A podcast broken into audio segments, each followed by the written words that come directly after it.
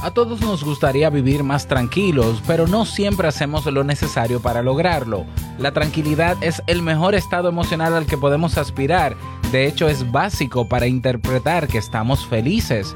En el episodio de hoy quiero compartirte algunas claves para que puedas vivir con más tranquilidad y así puedas hacer tus días más llevaderos. Porque sí, vivir tranquilo debería ser una meta deseada. ¿Te quedas? Pues ya termina la espera. Si lo sueñas, lo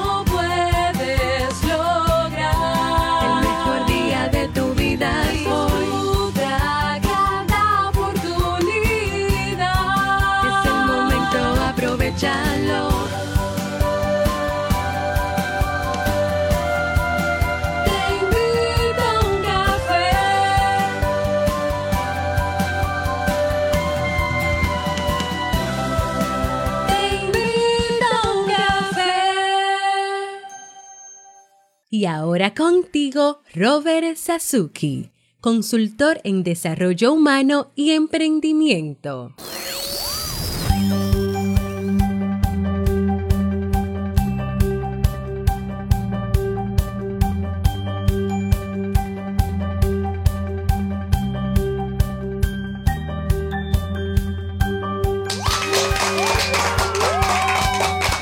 ¿Qué tal con esa energía positiva, esos aplausos y aquí tu bebida favorita? Espero que la disfrutes. Damos inicio a este episodio número 1209 del programa Te invito a un café. Yo soy Robert Sasuki y estaré compartiendo este rato contigo, ayudándote y motivándote para que puedas tener un día recargado positivamente y con buen ánimo. Esto es un podcast y la ventaja es que lo puedes escuchar en el momento que quieras, no importa dónde te encuentres y cuántas veces quieras. Solo tienes que suscribirte completamente gratis en tu reproductor de podcast favorito para que no te pierdas de cada nuevo episodio. Grabamos de lunes a viernes desde Santo Domingo, República Dominicana y para todo el mundo y un chin más. Y hoy he preparado un tema que tengo muchas ganas de compartir contigo y que espero sobre todo que te sea de muchísima utilidad.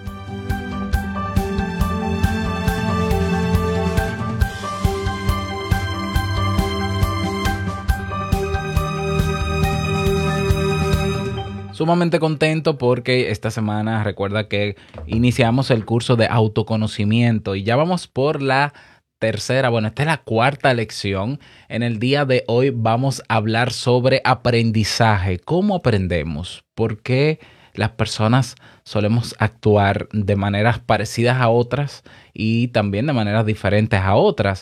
¿Qué condiciona el aprendizaje? O mejor dicho, ¿qué hace que nosotros eh, nos comportemos de cierta manera? Y vamos a hablar del aprendizaje por experiencia, del aprendizaje cognoscitivo, vamos a hablar del aprendizaje por eh, vicario o el aprendizaje a través de la imitación. Bueno, todos esos elementos con naturalmente su plantilla de preguntas para comenzar a trabajar y conocernos mejor en ese aspecto en la lección de hoy. Recuerda que suscribiéndote al Club Kaizen o a la Academia Kaizen, tienes acceso a todos los cursos, todas las lecciones, masterclasses, la biblioteca, absolutamente todo y a lo que vendrá también. Así que pásate por kaizen.com, es K-A-I-I-S-E-N.com.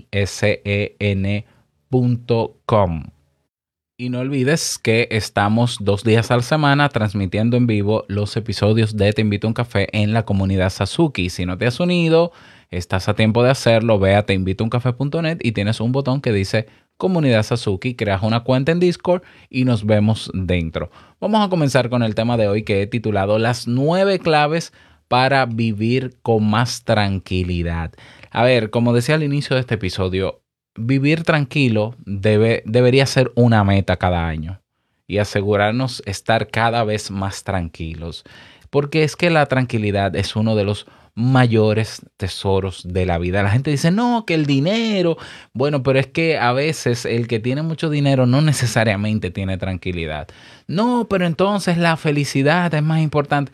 Pero es que tú no puedes ser feliz si no estás tranquilo. ¿Ya?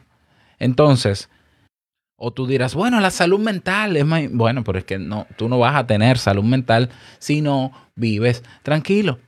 Entonces, la tranquilidad es la condición de base para alcanzar momentos de felicidad y naturalmente la ausencia de paz se vuelve, hace muy complicado valorar lo positivo que nos ocurre.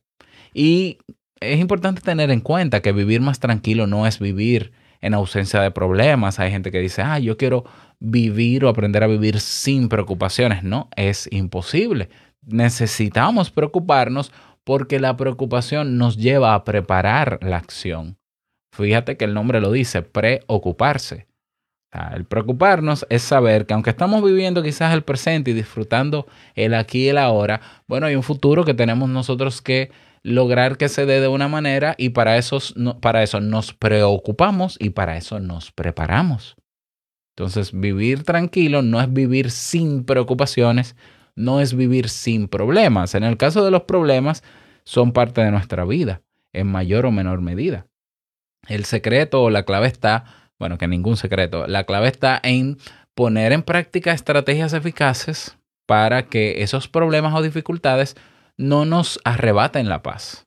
Y en caso de que te quiten la paz, encontrar los caminos o conocer los caminos para retornar a ese punto de equilibrio. Porque yo, bueno, yo siempre lo he dicho, no hay un problema que no tenga solución y si no tiene solución, no es un problema. ¿Ya? Entonces también se trata de aprender a la verdadera importancia que tiene cada dificultad. Muchas veces no se logra la paz interior porque o se sobredimensionan las consecuencias de algunos acontecimientos, lo vemos más catastrófico de la cuenta, o se sobreestima la probabilidad de que ocurran otros. Y la pregunta es entonces, ¿cómo vivir más tranquilos? Pues a continuación te voy a dar nueve claves para que las tomes en, las tomes en cuenta y las apliques y comiences a trabajar en ello. ¿De acuerdo? Entonces vamos con la clave número uno, que es discernir y priorizar. ¿Ya?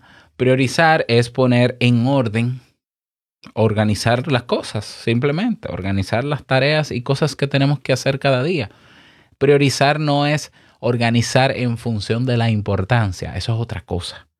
O sea, eh, eh, una cosa es dar importancia y poner en, en una, en, un, en balance o ver qué es más importante que otra cosa. Eso no es priorizar. No, si, si te creíste que priorizar es poner en orden de lo más importante a lo menos, te engañaron. Priorizar es simplemente ordenar. Ordenar, poner las cosas en un tiempo y espacio, solamente. Dar importancia o importantizar, como digo yo, es otra cosa. Ok, la primera clave para vivir más tranquilo es aprender a discriminar lo que realmente es importante, número uno, de lo que no lo es. Eh, saber también que en el día hay situaciones que nos ocurren que nosotros creemos que necesitan de una respuesta urgente y que son urgencias cuando realmente no lo son. Por ejemplo, hay personas que entienden que es urgente que cuando, una, cuando otra persona te escribe por WhatsApp, tú tienes que responderle rápido. No es así. Porque si la gente manejara urgencias verdaderas por WhatsApp, una de dos, o te llama por WhatsApp o te llama normalmente por el número de teléfono, si es una verdadera urgencia. Si una persona desea, desea algo de ti y te escribe por WhatsApp, claro que puede esperar porque, porque aunque sea mensajería instantánea, no tiene que haber re respuesta instantánea. Lo que es instantáneo es que me llegue el mensaje, no que yo responda. Entonces, fíjate cómo detallitos como ese que tiene que ver con responder un, un, WhatsApp, algo tan, tan normal del día a día, muchas veces nos genera, nos genera ansiedad y no nos permite vivir tranquilos. ¿Por qué? Porque nos pasamos revisando el móvil cada cinco minutos y apagando fuegos y respondiendo a cosas que no son urgentes. Entonces, tenemos que aprender a ver qué es lo importante, lo verdaderamente importante de cada uno de nuestros días y lo verdaderamente urgente. Si hay algo que sí es verdaderamente urgente, lo, recomendable es que se priorice, se organice primero para quitarnos el estrés que, no provo que nos provoca esa urgencia o esas urgencias. Una vez salimos de esas urgencias, seguimos con lo importante. ¿Ya? Ahora, yo quiero apostar que la mayoría de lo que tú consideras urgencias diariamente no lo son y pueden esperar. Entonces, ¿qué pasa si pueden esperar? Yo las organizo en otro momento del día y no descuido lo im- importante. ¿Por qué? Porque lo urgente es efímero. Lo importante es lo que yo necesito cada día hacer para yo sentirme bien con lo que hago. Valga la redundancia. Ya, entonces identificar las pequeñas cosas que te molestan también y que las coloques en el lugar en el que en realidad están también, que es fuera. Cosas que son irrelevantes en el día a día, que no te suman absolutamente nada y tú sabes, tú sabes cuáles son esas pequeñas tareas y cosas o hábitos que tienes que no te suman absolutamente en nada. Y cuando digo no te suman es que te pueden entretener, pero al final del día tú dices, perdí mi tiempo solamente haciendo eso. Pues sácalo de tu vida. Sí, así es. Ay, pero que todo el mundo usa eso. Tú no eres todo el mundo, exactamente. Tú eres diferente. Sácalo de tu vida. ¿Ya? Punto número dos, clave número dos, para vivir más tranquilos. Identifica los momentos de malestar. Por más paz que tengas, por más paz interior que tengas, siempre habrá momentos de molestia, de incomodidad, de desasosiego. Entonces es necesario aprender a identificar esos momentos en los que empiezas a experimentar malestar. ¿Y qué vas a hacer? Vas a hacer un alto, te vas a dar unos minutitos. ¿Para qué? Para relajarte y poner en pausa esa situación. Fíjate que estamos hablando de momentos que van a llegar, quieras o no, puede que no lleguen o que lleguen bajo, bajo algo que tú hiciste que te causan malestar. Entonces, ¿para qué nos detenemos y hacemos ejercicio, por ejemplo, de respiración profunda, que lo puedes buscar en YouTube? Ejercicio guiado de respiración profunda. Ejercicio de meditación guiada, cinco minutos. Y te aparecen videos exactamente de cinco minutos. Mira, cinco minutos es suficiente haciendo respiración, y creo que menos, haciendo respiración profunda para tranquilizarte o para sentirte mejor frente a esa molestia. Entonces, esos minutos son para quitarte la molestia, no necesariamente para quitar el momento, pero para calmarte. Eso te va a ayudar a sentirte mejor y entonces poder afrontar mucho mejor, de manera más eficiente, lo que sigue o lo que tiene que ver con eso. Recuerda que mientras más estado, mientras más emocionalmente alterado estoy, no importa si es en positivo o en negativo, menos capacidad de razonamiento objetivo tendré. Para nosotros poder lidiar con los problemas del día a día, necesitamos tener el nivel de razonamiento por encima del estado emocional. Bien, así que identifica los momentos de malestar y a trabajar en relajarte para poder afrontarlos. Punto o clave número tres. Escribe lo que te atormenta. Así es, sí, por Recuerda que cada día por nuestra mente pasan miles de pensamientos, algunos son mucha basura, algunos no, la mayoría son mucha basura, y algunos de ellos puedes que te atormenten o alguna situación que tú sobredimensionas. Entonces, eh, me siento atormentado, me siento un poco confuso, escríbelo. ¿Por qué? Porque se van a generar ahora por esa preocupación una cantidad adicional de pensamientos que pueden meterte en un ciclo vicioso que haga que tú empeores, generes ansiedad o estrés y te pongas peor de lo que necesites estar.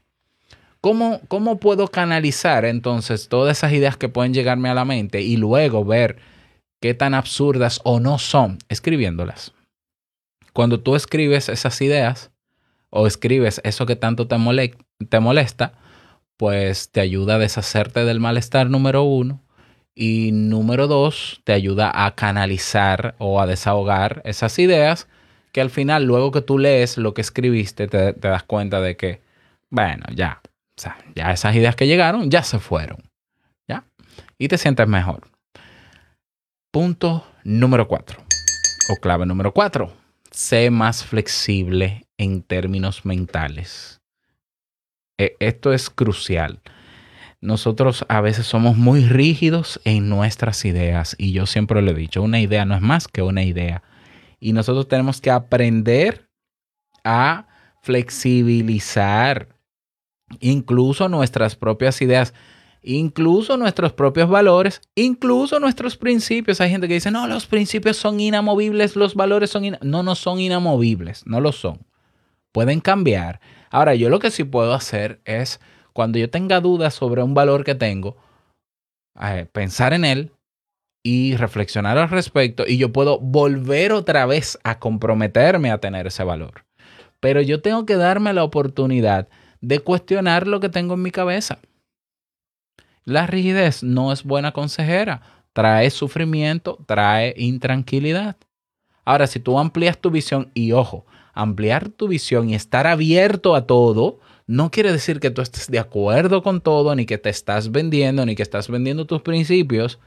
Ya es simplemente estar abierto a lo que está pasando y confrontar lo que está pasando, que puede ser diferente a lo que tú piensas, con lo que tú piensas y llegar a un punto de equilibrio donde tú digas, bueno, mira, yo no estoy de acuerdo con esta realidad, pero hay personas que esta realidad les favorece, a mí no me favorece, yo no estoy de acuerdo. Bueno, pues, pues yo entiendo que haya personas que les favorezca, aunque no esté de acuerdo, pero a mí no me favorece, por tanto, que lo use el otro, pero yo no.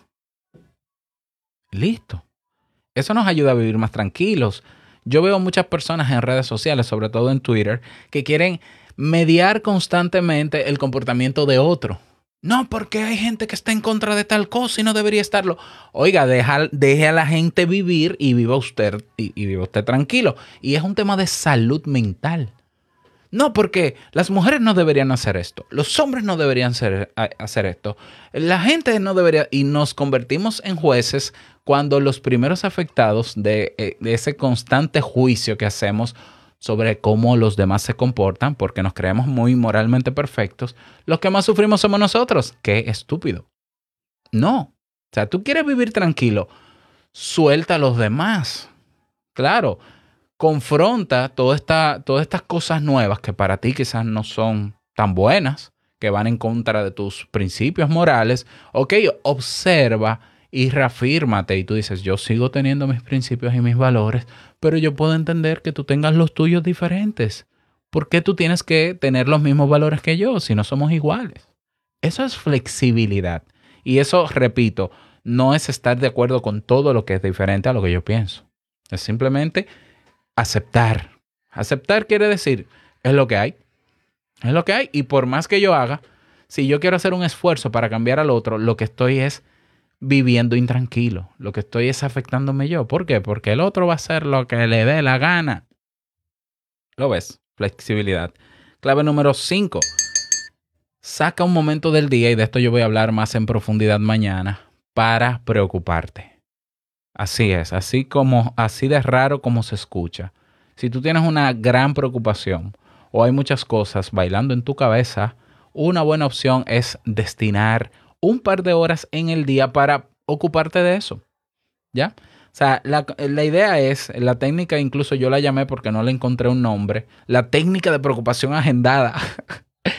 que mañana voy a hablar con más detalles sobre eso. La técnica de preocupación agendada se trata de que tú digas, vamos a ver, todos los días de 6 a 8 de la noche me toca eh, confrontar las preocupaciones que tenga.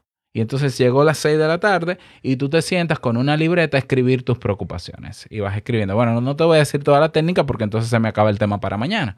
Pero la idea es destinar momentos en el día para que te enfoques en tus preocupaciones y puedas desenmarañar todo ese hilo que se creó en torno a ella. Y ahí tú te puedes, tú puedes hacer un análisis de qué tan grave es eso que me preocupa o qué no. Y qué es lo que me toca hacer y si es algo que puedo hacer o no. ¿Ya? Entonces, destinar un momento específico para preocuparte es la clave número 5.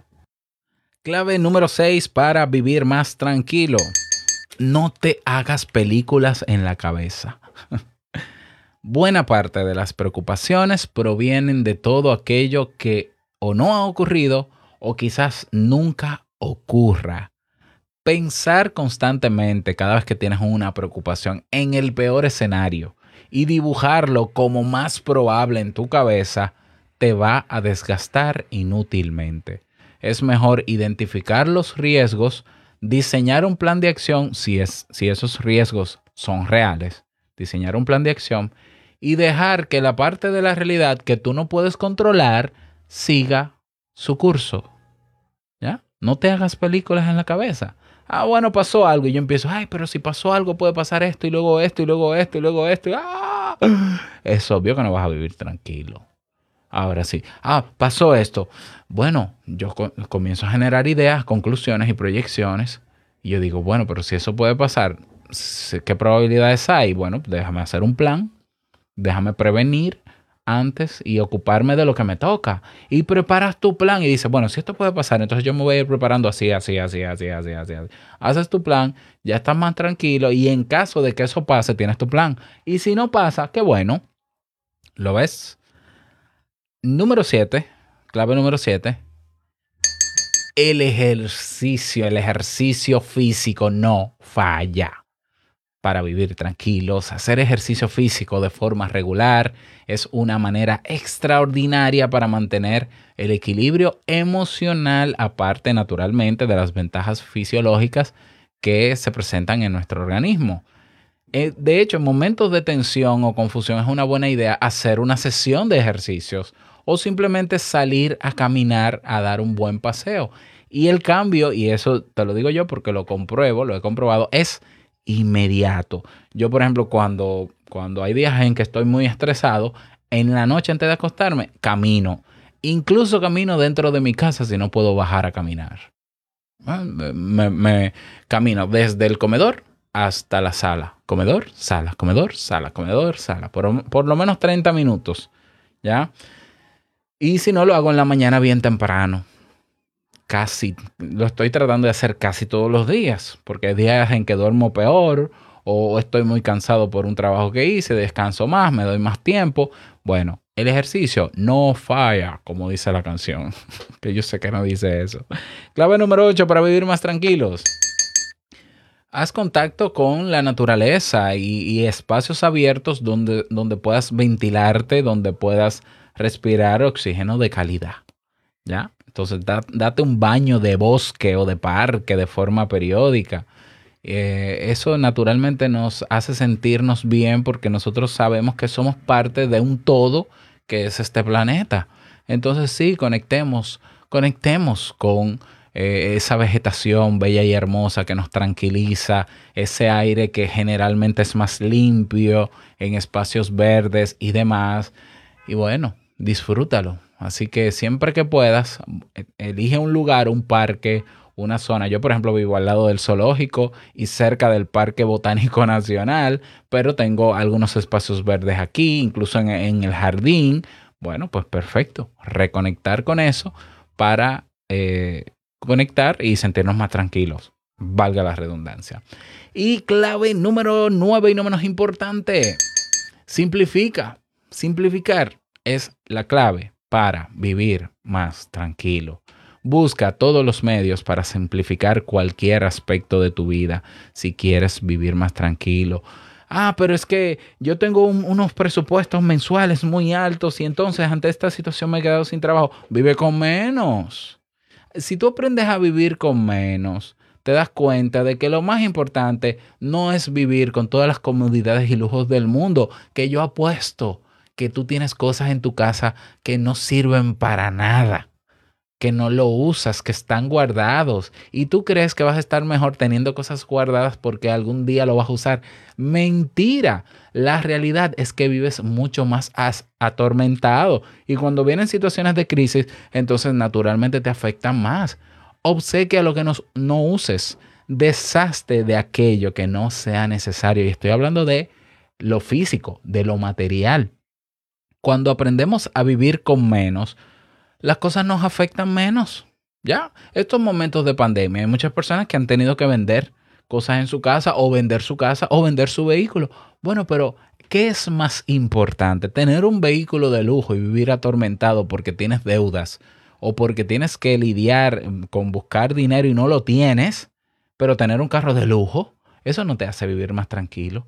Que tú vender el carro y dices, bueno, este vehículo es, eh, se paga muy bien por él si lo vendo y eso me ayuda o a mantenerme o a salir de las deudas y créeme que te hace vivir más tranquilo. Entonces prefiere vivir tranquilo aunque no tengas vehículo que tener un vehículo de lujo pero vivir atormentado porque tu salud mental es mucho más importante que el vehículo de lujo que tienes. Porque si a ti te da una depresión o te da un derrame cerebral o te da un infarto por tantas preocupaciones, el vehículo pasa a manos de otro y tú te vas. Entonces, pon por encima, en orden de importancia, tu salud y bienestar físico, mental y emocional por encima de todo lo material. Entonces, volvamos a lo simple. Yo te voy a dejar un episodio que hablé hace mucho tiempo sobre minimalismo. El vivir con menos te hace sentir en paz y tranquilidad, porque cuando menos tienes, menos tienes que preocuparte por lo, por lo tanto que tienes. Y te enfocas en lo realmente importante que es en disfrutar del día a día, del presente. ¿Lo ves? Bueno, pero de eso podemos seguir hablando más adelante. Ahí tienes las nueve claves para vivir más tranquilo. Espero que lo puedas poner en práctica. Me encantaría conocer otras claves si las utilizas. Para eso te invito a que te unas a nuestra comunidad, comunidad Sasuki en teinvitouncafe.net. Tienes el botón para que nos veamos dentro. Y nada más, quiero desearte un bonito día, que lo pases súper bien. No quiero finalizar este episodio sin antes recordarte que el mejor día de tu vida es hoy y el mejor momento para vivir más tranquilo es ahora. Nos escuchamos mañana en un nuevo episodio. Chao.